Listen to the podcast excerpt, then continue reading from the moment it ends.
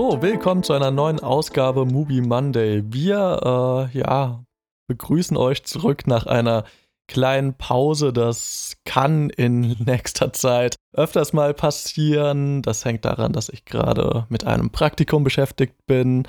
Äh, Flo hat viel in der Uni zu tun. Insofern, äh, bitte verzeiht uns, wenn mal eine Woche nichts kommt. Hat jetzt eine Weile gedauert, bis man sich da so ein bisschen eingependelt hat. Aber das alles soll uns äh, nicht davor bewahren, diese Woche jetzt, äh, nach ein paar Wochen Pause, den Film zu besprechen, der heute auf Mubi erschienen ist. Äh, wir haben uns jetzt drei Wochen, glaube ich, davor gedrückt, aber jetzt ist es soweit. Wir sprechen über Dustin von Naila Gige. Das ist ihr Kurzfilm-Regiedebüt aus dem Jahre 2020. Sonst hat sie jetzt noch nichts Großartiges gemacht. Also sie hat an einigen Filmen mitgeschrieben, aber jetzt nichts, was ich gesehen hätte. Der Film hat in Cannes seine Premiere gefeiert, deswegen läuft er gerade auch auf Movie ähm, und hat dann im Nachhinein in Toronto auch den Best Short Film gewonnen. Ja, genau, wir das sind Florian Trompke und ich, Christopher Dörr. Und ähm, genau, wir versuchen jetzt äh, schlau aus diesem Film zu werden und diskutieren vielleicht so ein bisschen, ob es denn wirklich der Best Short Film ist oder ob da noch Luft nach oben ist. Flo, was meinst du denn?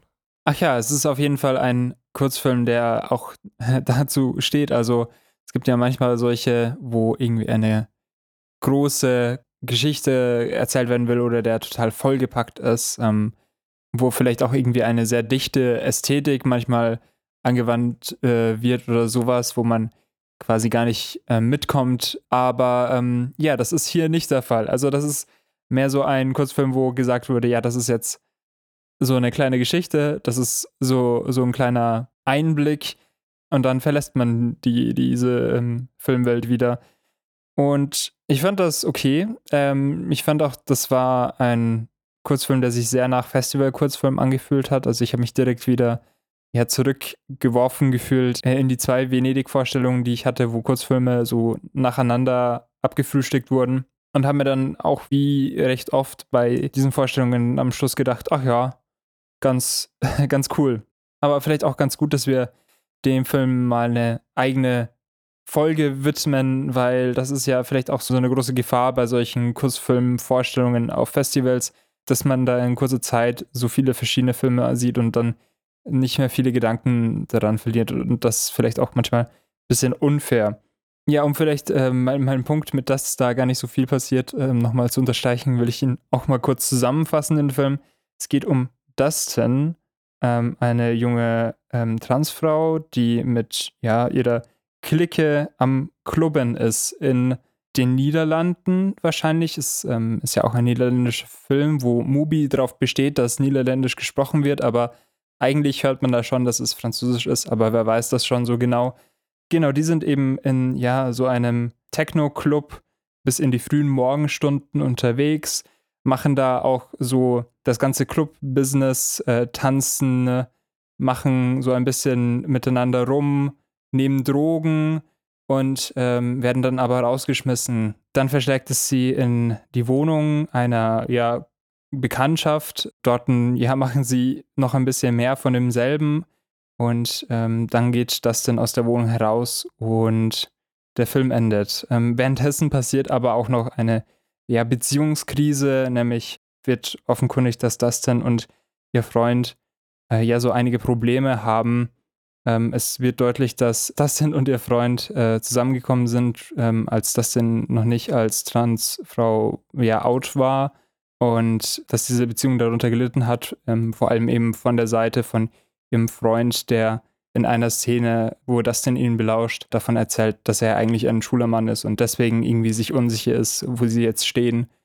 Ja, und das ist so der Film. Also, ja, eine recht einfache Geschichte. Irgendwie hatte ich auch direkt das Gefühl, ich weiß, was jetzt hier so der Deal ist, was von mir erwartet wird als Zuschauer. Wie ging es dir denn? Teilst du dann die Eindrücke ähm, oder sagst du, nee, da bin ich jetzt auch ein bisschen zu zu grobschlächtig mit dem Film aus, ähm, umgegangen. Vielleicht sollte man sich dann doch noch ein bisschen mehr in ähm, den Details verlieren. Also erstmal würde ich dir natürlich vehement widersprechen, wenn du sagst, äh, dass dich der Film an die Kurzfilmblöcke in Venedig erinnert hat. Denn im Kontrast dazu ist dieser Film gut. Das sollte man auf jeden Fall mal erwähnen. Also, das, in Venedig gab es auch ein, zwei nette Kurzfilme, beziehungsweise auch ein, zwei, die ich wirklich gut fand, aber im Großen und Ganzen wäre es mir deutlich lieber, auf dem Festival einmal so einen Film zu sehen, als irgendwie zehn Kurzfilme, die aneinandergereiht sind, wo dann irgendwie so ein Haufen nichts passiert. Aber darum soll es ja jetzt nicht gehen. Wir sprechen jetzt um konkret diesen Film. Und dieser Film hat mir in der Art und Weise, wie er gestrickt ist, in dieser Slice of Life-artigen Art und Weise, schon ganz gut gefallen. Er gibt einem trotz seiner Laufzeit von 20 Minuten irgendwie so verschiedene Szenarien, in denen man dann doch so ein bisschen sieht, wie sich Menschen vielleicht auch unterschiedlich in Kontexten verhalten. Man, man ist so ein bisschen in Partylaune gekommen. Ich fand die Clubatmosphäre ist eigentlich ganz schön eingefangen worden, auch wenn es da sicher hier und da noch ein paar mehr Personen irgendwie vor der Kamera hätte gebrauchen können. Wo, wobei vielleicht auch gerade so dieses Abseits des Dancefloors auch so ein ganz interessantes Szenario ist, was hier so ein bisschen bedient wird. Und auch so diese Erfahrung, die jetzt irgendwie Dustin innewohnt, die sie irgendwie innerhalb dieser verschiedenen Szenarien macht, die fand ich eigentlich ganz schön beobachtet und eingefangen und vielleicht auch noch mal so pointiert in dieser kurzen Zeit gefilmt, also so dass vielleicht auch Menschen, die jetzt nicht auf die Idee kommen würden, sich einen Spielfilm oder so zu dem Thema anzuschauen, vielleicht mal kurz damit auf Festivals oder in anderen Kontexten damit in Kontakt zu kommen. Ja, diese Inszenierung vom Club fand ich auch schon ganz faszinierend. Also, wenn man tanzende Leute in Clubs filmt, das ist ja schon was, wo wir sehr viele Bilder dazu haben, wo, was wir eigentlich ja sehr gut schon kennen und wo wir wissen, was uns erwartet. Und ich fand das bei diesem Film ein bisschen off. Also ich hatte das Gefühl, man hatte da so eine ganz interessante Distanz zu diesen, zu diesen Leuten. Also man hat die nicht von weit weg beobachtet, wobei das auch mal zwischendurch, aber selbst wenn man ein bisschen näher rangegangen ist, so auf Halbtotale oder manchmal ja doch noch ein Stückchen mehr, hat man ihnen trotzdem irgendwie immer noch zugeschaut. Also die Kamera ist da jetzt nicht mit ihnen mit rumgetanzt. Sie selbst haben ja auch gar nicht so viel getanzt. Es gibt eine Szene, wo das denn in so einer Menge steht und dann so ein bisschen hin und her hopst und das ist es dann auch. Und man sieht eigentlich viel mehr von dieser Menge. Es ist alles insgesamt auch ähm, sehr hell dafür, dass es ja ein Club ist. Zwischendurch war ich mir da noch nicht sicher, ob es eher so ein Techno-Festival ist, wo es quasi halt gerade irgendwie Nachmittag ist oder so, weil das so diesen, diesen Vibe hatte von man ist da gerade überhaupt nicht in dieser Stimmung irgendwie eingezogen, man, man verfällt da jetzt nicht irgendwie in, ja, so im, im Tanzrausch oder so, sondern ja, man existierte irgendwie nur und ja, nimmt halt irgendwie Drogen und hops dann zwischendurch vor den Toiletten irgendwie so ein bisschen rum und unterhält sich und, und hat Beziehungsschwierigkeiten und so. Und das fand ich schon sehr interessant. Also es hat auf jeden Fall mehr Reiz aus, auf mich ausgewirkt, als wenn man gesagt hätte, ja, jetzt tanzen die halt und sind halt irgendwie berauscht, weil das hat man dann doch irgendwie ein, ein paar Mal vielleicht zu oft gesehen oder da wäre es schwerer gewesen, das irgendwie nochmal frisch zu machen, sondern lieber so eine Perspektive, wo man erstmal sich neu orientieren muss und irgendwie verstehen muss, wieso man an diesem Ort in so einer Stimmung ist. Genau, was diesem Szenario durch diese Inszenierung natürlich genommen wird, ist so diese Unbeschwertheit. Also man hat das Gefühl, sie sind zwar am am Feiern, aber so die, die richtig gute Zeit ist eigentlich schon längst vorbei, oder? Also es ist langsam schon, also langsam beginnt schon eher so die After Hour, wo dann eigentlich nur noch so die Menschen da sind, die ohnehin schon so ein bisschen durch sind. Und die sind da halt auch so ein bisschen Teil davon, beziehungsweise vielleicht auch Teil der Leute, die dafür sorgen, dass andere Menschen so werden wie sie. Das äh, war auf jeden Fall nochmal so ein Blick auf das Clubleben, wie es äh, mir selbst weitestgehend verwehrt äh, geblieben ist, äh, der ich in einem Kaff groß geworden bin und jetzt in Bayreuth studiere, ähm, was man auch als Kaff bezeichnen kann, zumindest in Hinsicht auf die Clublandschaft. Insofern fand ich äh, das auch ganz interessant. Also die, die Musik war mal irgendwie so sehr dominant im Vordergrund, mal eher im Hintergrund, wenn man dann Menschen irgendwie gelauscht hat, da habe ich mir gedacht, da hätte man vielleicht fast ein bisschen radikaler sein können, fast ein bisschen die Leute mehr zum Schreien oder so bringen, um irgendwie so dieses Gefühl für den Raum ein bisschen zu verstärken, aber nichtsdestotrotz fand ich es alles in allem eigentlich recht gelungen. Ja, also ich stimme dir auf jeden Fall voll zu, dass, dass diese Menschen, dass unsere Protagonistin und ihre Umgebung irgendwie hier nicht so die Rollen einnehmen von den angenehmen Mitfeiernden sozusagen, sondern es zeichnet sich die ganze Zeit ja diese Probleme ab und so die meiste Zeit im Film wollte ich eigentlich nichts außer so, so diesen, diesen Personenkreis zu verlassen. Da war so viel, so viel Spannung, so viel unangenehme Zwischenmenschlichkeit irgendwie da. Die Menschen haben kaum miteinander geredet, ähm, wollten auch nicht miteinander reden. Also es war ja vor allem das Ding zwischen Dustin und ihrem Freund. Und wenn sie gehandelt haben, dann irgendwie mehr so impulsiv. Also es war halt mehr, was man gerade aus der Laune heraus macht. Das ist ähm, vielleicht dann auch ein Ding, wenn zuerst ähm, Dustins Freund sie betrügt, weil er einem anderen Mann auf der Party rummacht und sie dann später dasselbe tut mit einem Typ, der dann irgendwie in dieser Wohnung dann noch aufkreuzt. Und das passt alles sehr gut in diese Stimmung hinein, die du beschrieben hast, in diese Art von Menschen, die auf die, die Party dann irgendwie unbequem machen. Also zum einen ist es ähm, so ein Personenkreis, der irgendwie so, so ein Faszinosum von sich aus auswirkt, aber auch interessant, dass es ja auch ein Film ist von 2020, wo das ja natürlich ähm, auch voll das Thema war, so im späteren Verlauf vom Jahr, dass man eben nicht mehr in, in Clubs gehen kann und diese große Sehnsucht danach, irgendwie mal wieder raven zu können, sozusagen. Und ich spekuliere mal, dass der Film vor der Pandemie gedreht worden wäre, ansonsten wäre das ja recht schnell gegangen, beziehungsweise ist natürlich auch die Frage, in welchem Monat er veröffentlicht wurde, aber naja. Ähm, aber so oder so, fand ich, war es ein Film, der mir eher die Lust ähm, am Clubben so ein bisschen genommen hat, der so gezeigt hat, dass man dann am Ende vielleicht keine magische Zeit hat, sondern dass dann mehr so ein ja, Existieren an diesem Ort ist und eigentlich ist es halt nicht so wahnsinnig schön und dann ist man irgendwie betrunken und orientierungslos und Wilf ist irgendwie übermüdet, aber kann er noch nicht schlafen. Also das, das Nachtleben kann vielleicht auch äh, so ablaufen. Genau, aber das ist ja noch nicht das Ende, sondern nachdem äh, ja, die Gruppe dann rausgeworfen wird, nachdem sie mit Koks erwischt wird, äh, ja, geht es, wie du erwähnt hast, weiter in eine Wohnung und dort wird dann munter weitergefeiert. Die Musik wird ein bisschen gediegener, es ist ein bisschen leiser, es werden Gespräche auf Raumlautstärke geführt, äh, man lernt sich so ein bisschen kennen, man ja, kommt sich ein bisschen näher in verschiedenen äh, Gruppenkreisen. So, wenn du sagst, das, äh, das Clubleben wurde dir ein bisschen madig gemacht, so wurde dir dann, dann vielleicht dieses Szenario ein bisschen näher getragen oder gehst du einfach aus dem Film raus und sagst so, nee, Partys sind jetzt scheiße. Also diese Afterparty, auf der sie in dieser Wohnung waren, hat jetzt keinen großen Reiz auf mich ausgewirkt. Es war so eine Party, wo die Party schon vorbei war, wo, wo, wo das irgendwie weiterging und ich mich dann als so eine Person eingeschätzt hätte, die eigentlich schon seit ein paar Stunden fertig war und die nur darauf wartet, dass jetzt irgendwie die Leute dann gehen oder so.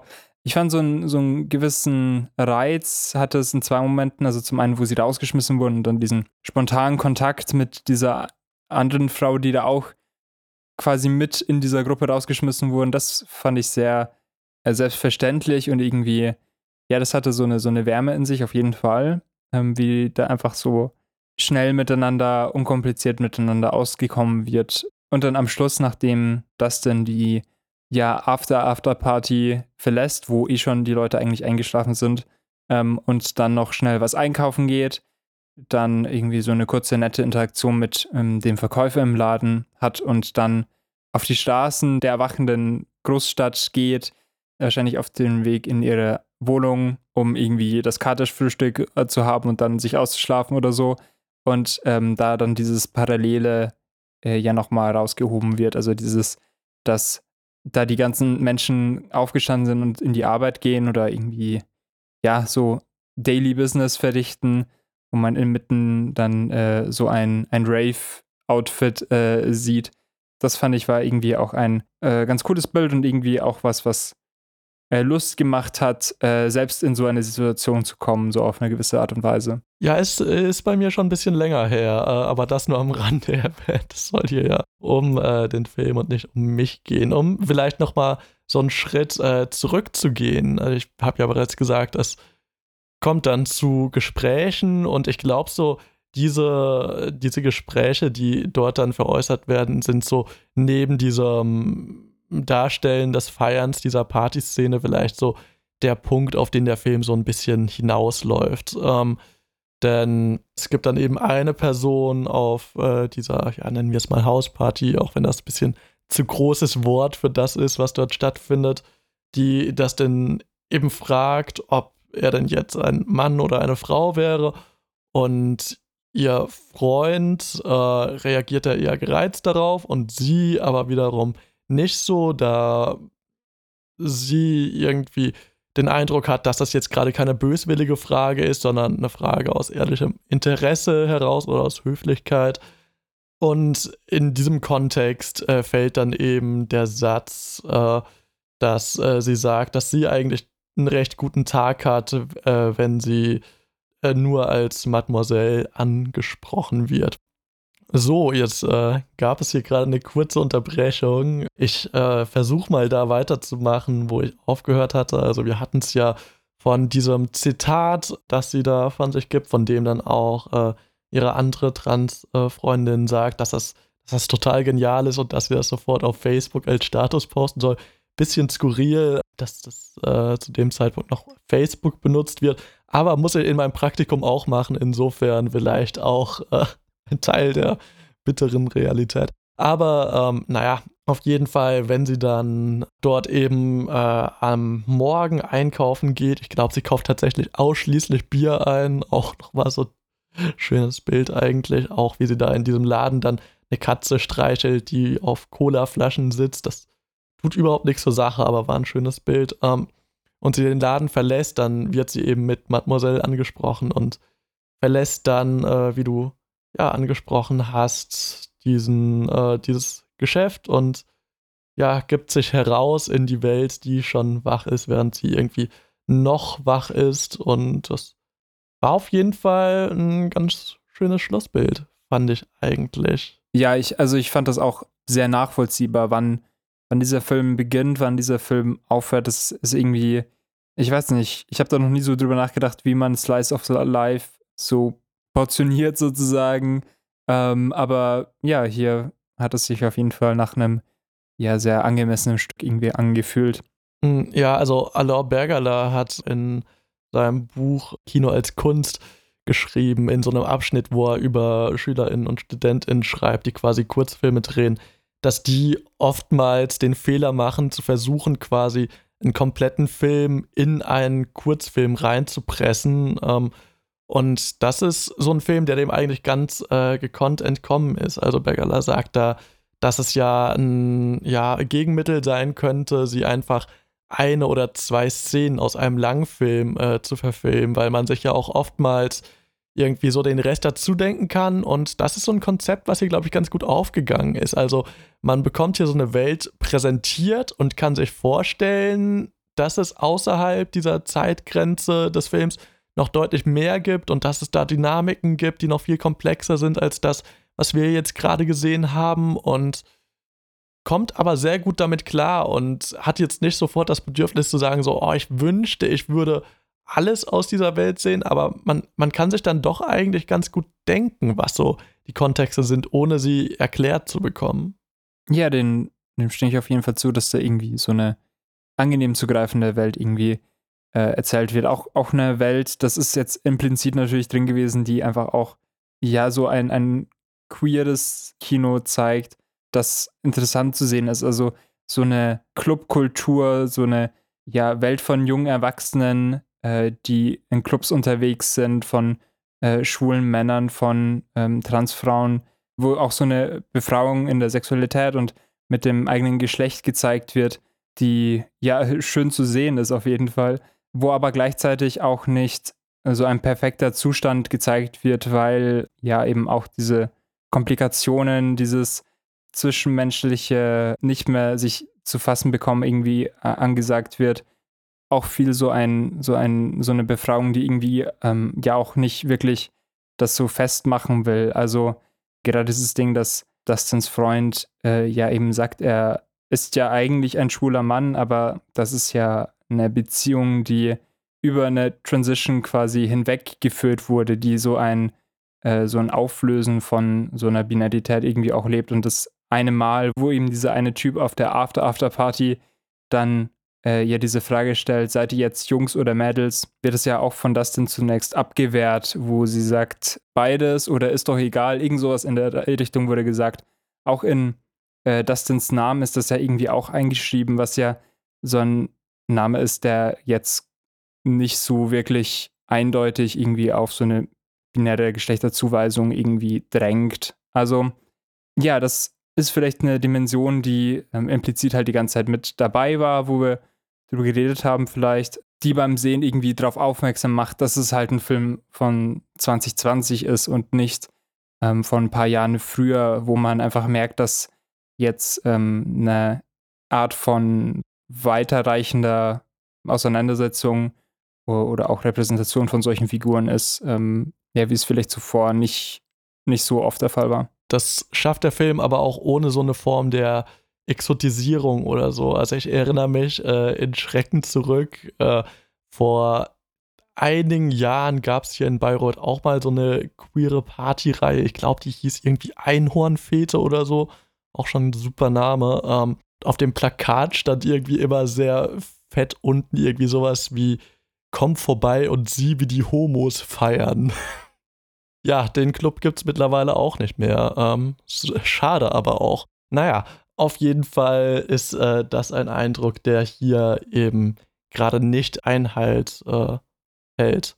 Genau, was, was man auch kurz ansprechen kann, ist, dass äh, hier, glaube ich, weitestgehend auf sowas wie Rollen verzichtet wird. Also alle Menschen werden einfach mit ihrem Vornamen angesprochen, der wohl auch ihren tatsächlichen Vornamen entspricht. Äh, insofern, ja, ist das wohl vielleicht auch so ein bisschen buchstäblich so ein Slice of Life, der uns hier präsentiert wird. Was etwas ist, wo ich hoffe, dass ähm, das den Figuren, den Schauspielenden ähm, nicht im echten Leben widerfährt, aber wo ich ähm, ja den Verdacht habe, dass es schon so ist, ist die Musik.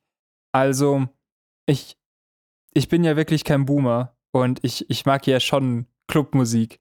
Aber ich fand jetzt, hier wurde irgendwie so eine Art von Techno, so ein, in Verbindung mit dieser komischen Stimmung gezeigt, die extrem irritierend war. Also was ja natürlich auch gepasst hat, muss man ja auch sagen. Aber das waren solche, solche Lieder, die sich vor allem dadurch ausgezeichnet haben, dass man, dass man einen besonders nervigen, kurzen Ausschlag irgendwie hatte. Also irgendwie so ein lauter Schrei, der dann halt alle zwei Takte oder so wiederholt wird oder irgend sowas, was, was kurz sehr unangenehm war und dann geht es weiter quasi mit dem restlichen Beat und das war schon ja bemerkenswert nervig. Es läuft ja logischerweise in diesem Film die meiste Zeit eigentlich Musik ähm, und auch in den Momenten, wo das ähm, nicht der Fall war, wo keine so deutlichen Irritationen waren, sondern das mehr so, wo das mehr Musik war, die ein bisschen mehr in den Hintergrund vielleicht treten würde, war das auch Musik, die einen überhaupt nicht so mitgerissen hat. Also ich weiß nicht, irgendwie fehlte mir so eine gewisse Verbindung. Und ich fand das